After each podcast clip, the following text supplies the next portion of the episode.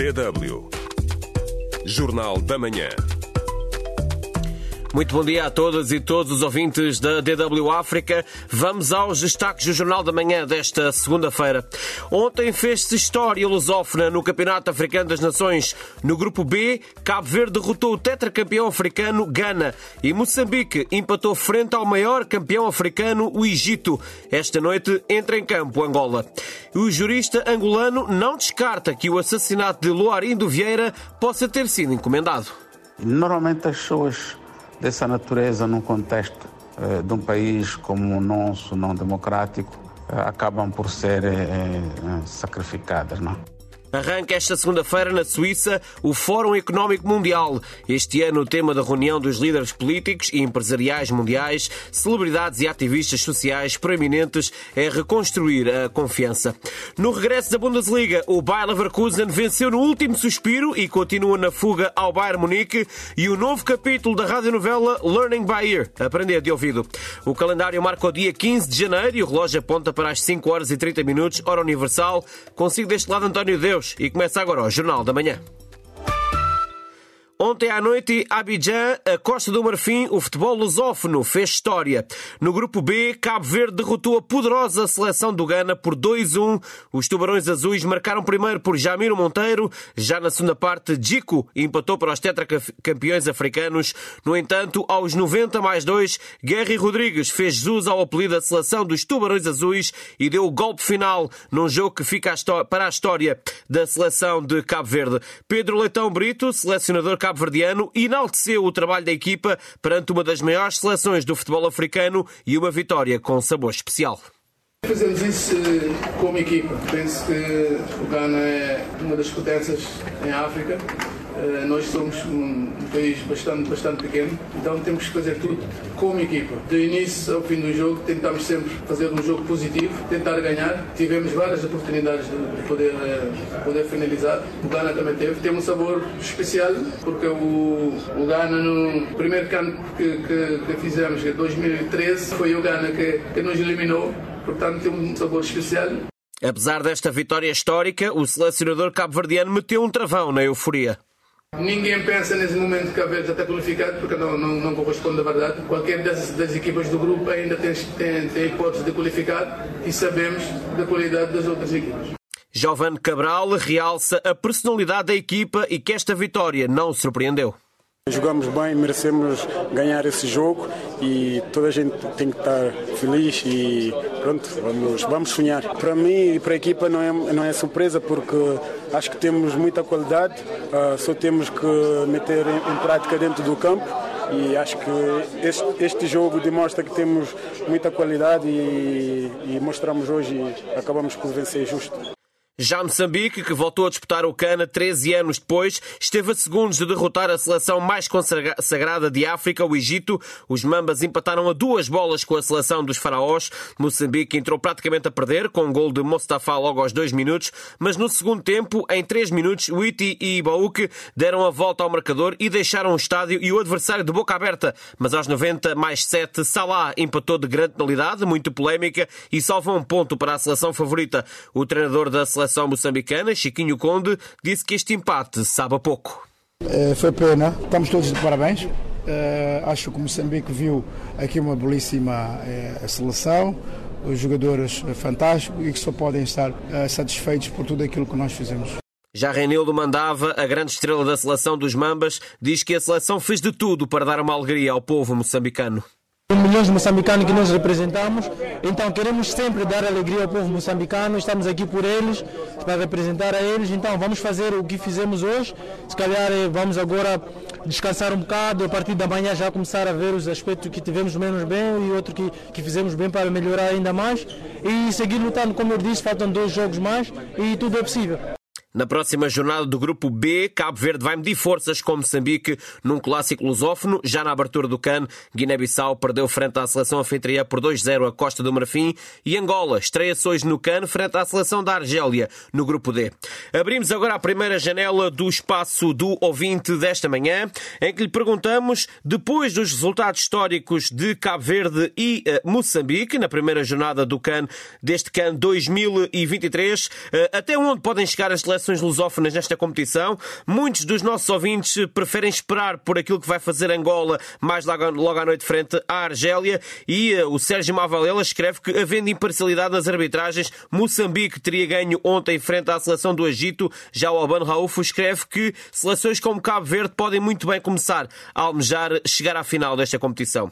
Antes do final desta emissão, vamos ler mais opiniões dos nossos ouvintes. Ainda vai tempo de deixar o seu comentário no nosso Facebook DW Português para a África. Pode responder à pergunta do dia no Facebook da DW África. facebook.com barra DW Português. Estamos à espera das suas reações.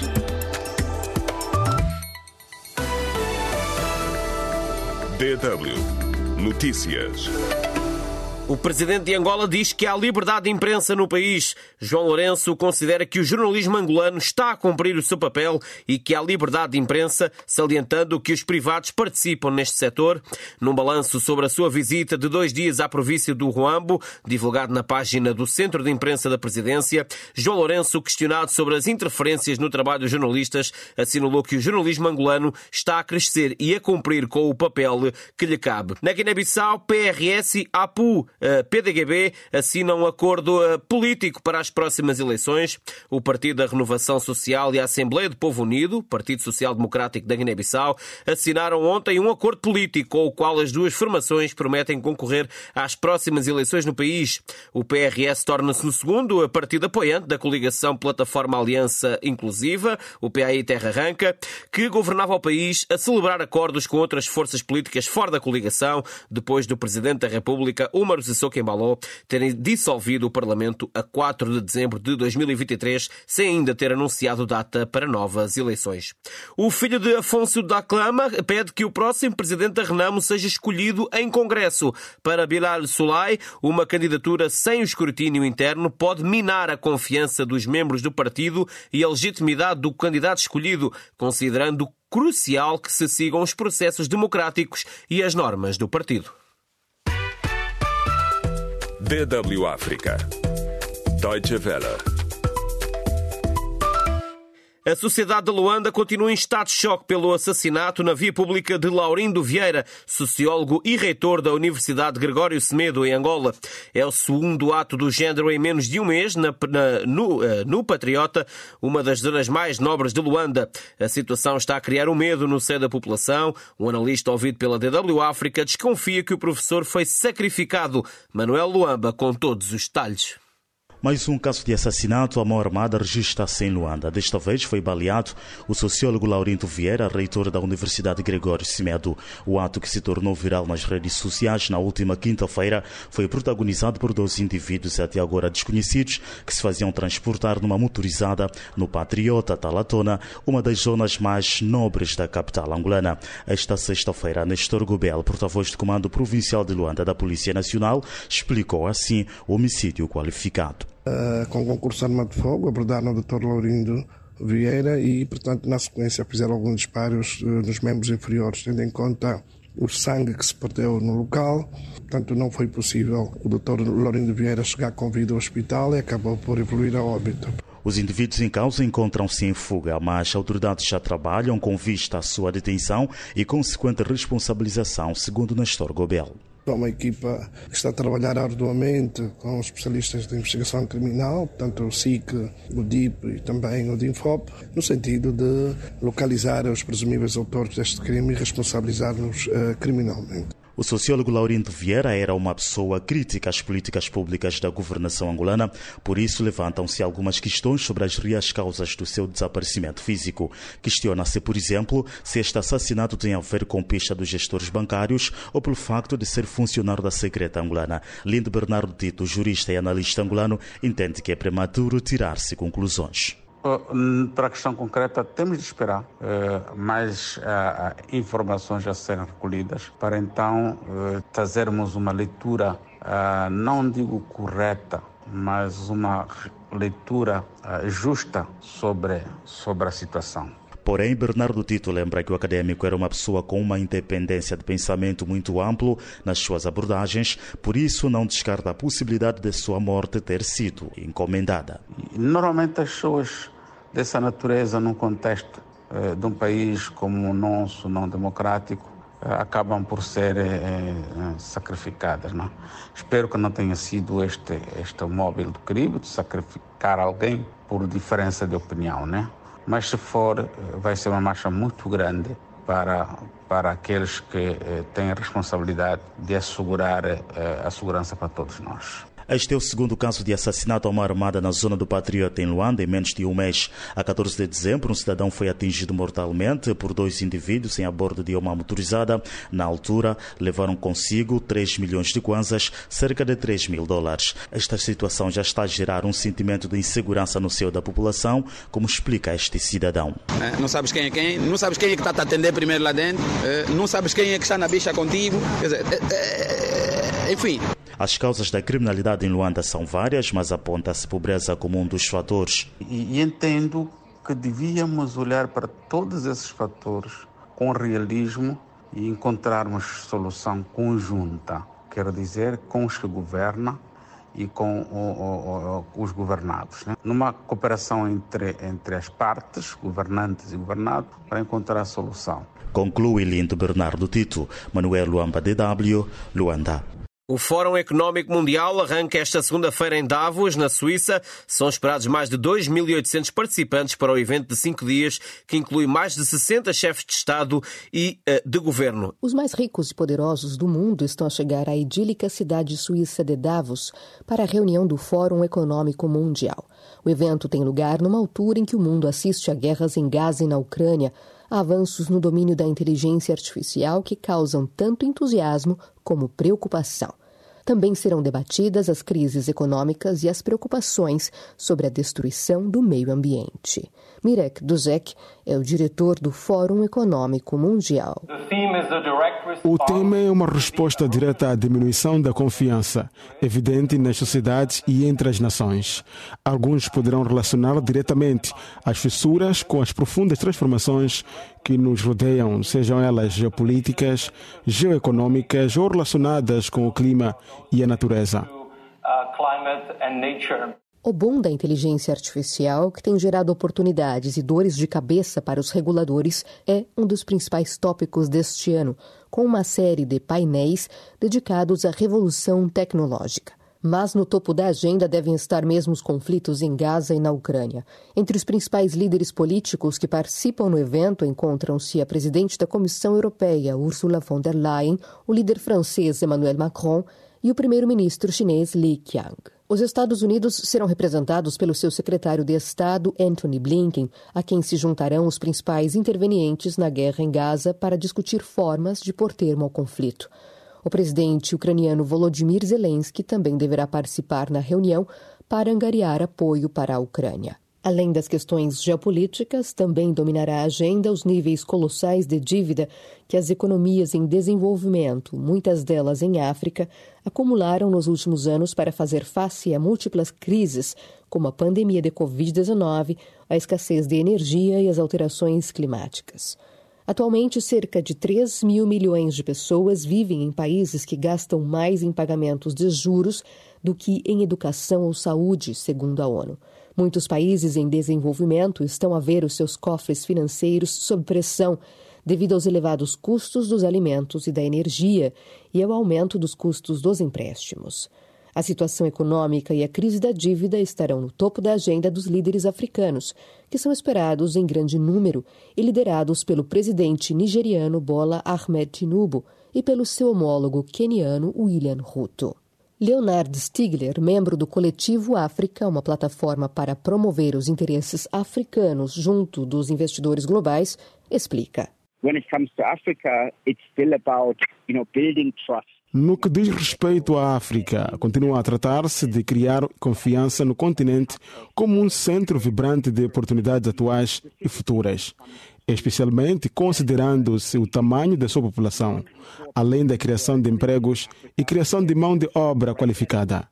A África é um local a ser considerado e isso é algo que os líderes africanos devem estar a promover.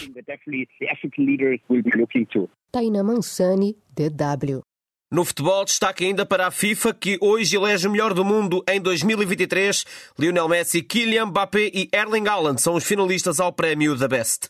Momento agora para acompanhar um novo capítulo da radionovela Learning by Ear, Aprender de Ouvido. DW Learning by Ear Aprender de Ouvido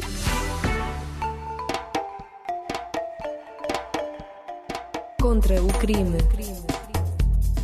Olá, bem-vindo ao décimo episódio do audiolivro Contra o Crime, Sair da Sombra, escrito por Ursil Nhoe. A morte do jovem Fábio Matos, na sequência de um ataque homofóbico, acendeu o debate sobre os desafios a que estão sujeitas as minorias no país.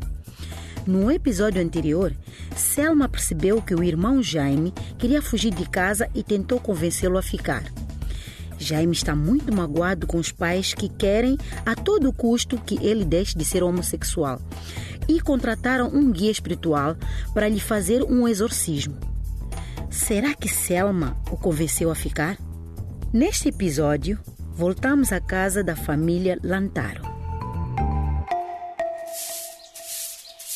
Josina esperava uma recepção mais calorosa e um pouco mais de gentileza quando chegou à casa de Jaime. O som da vassoura a varrer o pátio parou quando ela bateu ao portão e passos se aproximaram lentamente. Selma abriu o portão e o seu rosto ficou sem expressão. Sem dizer uma única palavra, fez um gesto a Josina para que entrasse. Josina ficou desiludida com a recepção fria, mas não a deixou transparecer. Estava determinada a ver o seu amado Jaime e nada mais importava. O seu coração estava acelerado e as mãos cheias de fruta e guloseimas. O, o Jaime está acordado? perguntou ela. Posso entrar e vê-lo? Selma arregalou os olhos. Não sabia o que dizer. Josina tinha a apanhado completamente desprevenida. Nesse momento, Sônia apareceu, caminhando em direção às jovens. Vinha ao telefone. Eh, muito obrigada, disse ela.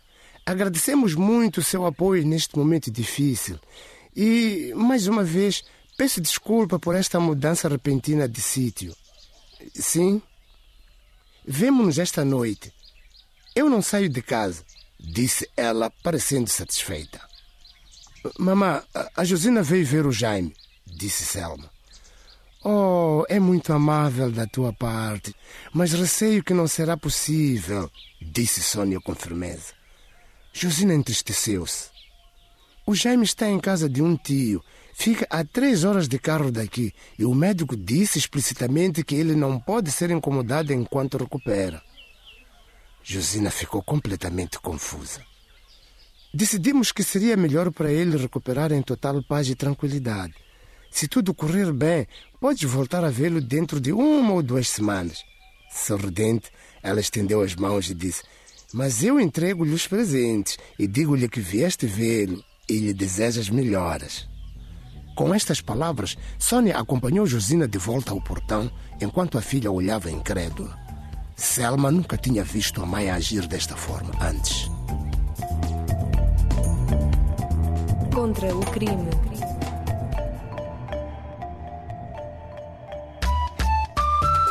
DW Espaço do Ouvinte. Estamos na reta final da nossa emissão, mas temos tempo ainda para a segunda e última janela do Espaço do Ouvinte desta manhã, em que lhe perguntámos até onde podem ir estas seleções lusófonas a participar no CAN 2023 e nos já muitas centenas de comentários que nos chegam a resposta unânime. Um dia chegará à final. O Espaço do Ouvinte desta manhã fica por aqui. Muito obrigado por todos os comentários e por terem estado na nossa companhia. Amanhã, à mesma hora, estarei na sua companhia para o Jornal da Manhã. Tenha uma ótima segunda-feira e uma grande semana pela frente e, neste caso, um bom ano neste meu regresso ao espaço da manhã. Um abraço, boa semana e logo à noite não esquecer que Angola vai a jogo frente à Argélia na primeira jornada deste CAN 2023 que se joga em 2024. Abraço!